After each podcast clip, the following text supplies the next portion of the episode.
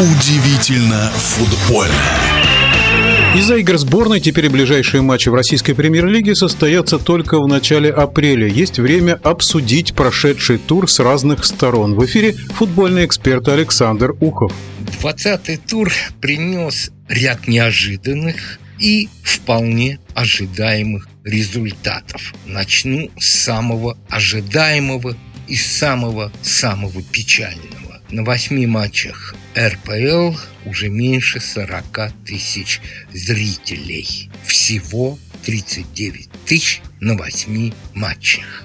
А кого, вот собственно говоря, волнуют зрители? РФС и РПЛ никоим образом от болельщиков не зависят. Будет их много, мало на трибунах, я уже об этом рассказывал. У них свой бюджет, все в полном порядке.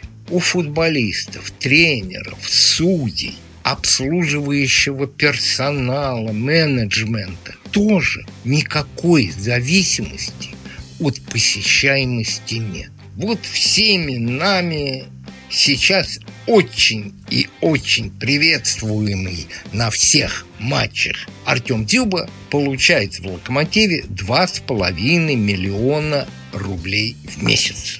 Поинтересовался, сколько предлагают на Авито. Ну, самую верхнюю планку нашел 700 тысяч в месяц. В три с половиной раза меньше, чем у Артема. И нужен ему, я никого не хочу обидеть, поймите меня, болельщик – это единственный субъект российского футбола, который тратит свои деньги из-за любви к футболу. Вот это должны понять в РФС и РПЛ. Болельщик любит футбол, и он тратит на это свои кровно заработанные деньги. А теперь о неожиданностях этого тура. Начнем с неожиданности номер один. Это поражение Спартака в Оренбурге. Не просто поражение, а поражение по игре, что бы там ни говорили. А гол пяткой Воробьева? Ну, это просто мировой уровень. Бразильцы из «Зенита», наверное, сейчас ему завидуют. Еще один матч и еще одна неожиданность – это поражение Сочи в Воронеже со счетом 3-0. Перекинулся несколькими словами с уважаемыми в нашем футболе людьми, и они дружно сказали – если бы мы были внутри сейчас вот этого футбольного воронежского или сочинского сообщества, мы подумали, что этот матч Сочи слил или против тренера, или против руководства команды, или еще против чего-то выступили футболисты.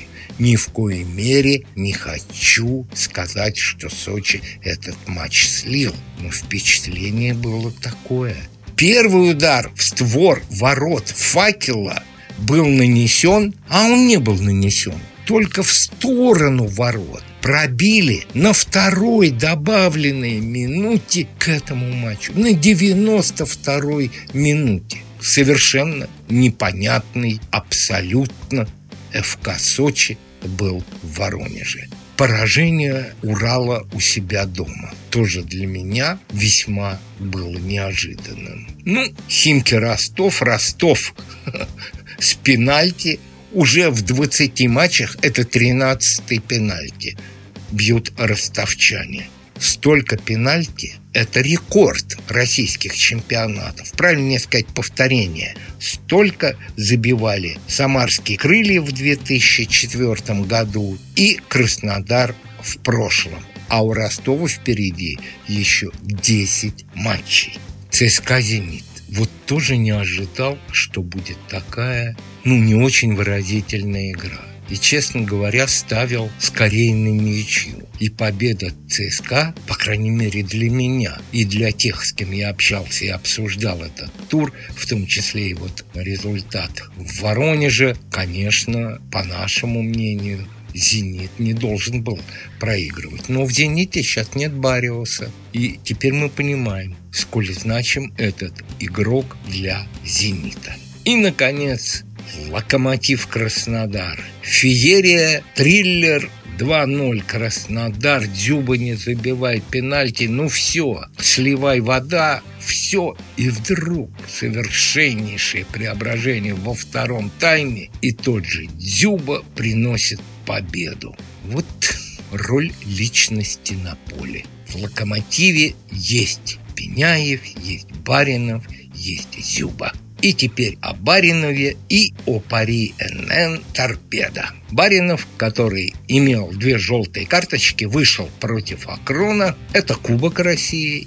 И Локомотив сыграл и проиграл по пенальти. Баринов не имел права играть. Как и не имел права играть Михайлов из Нижнего Новгорода против торпеды. У него четыре желтые карточки. Две получены в ПФЛ, две в РПЛ, но таков регламент карточки, полученные в течение одного чемпионата, не принципиально в каких лигах, учитываются.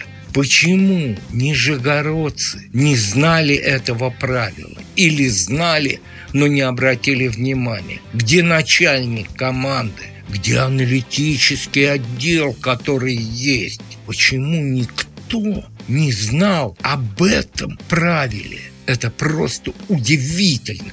Это безалаберность, за которую хозяева клуба должны очень строго наказать тех, кто к этому имеет отношение. Аналитический отдел и начальник команды. Раньше начальник команды один следил за тем, чтобы не было на поле футболистов, получивших дисквалификацию. Теперь же, ну это просто фантастика наступает перерыв на матче сборной.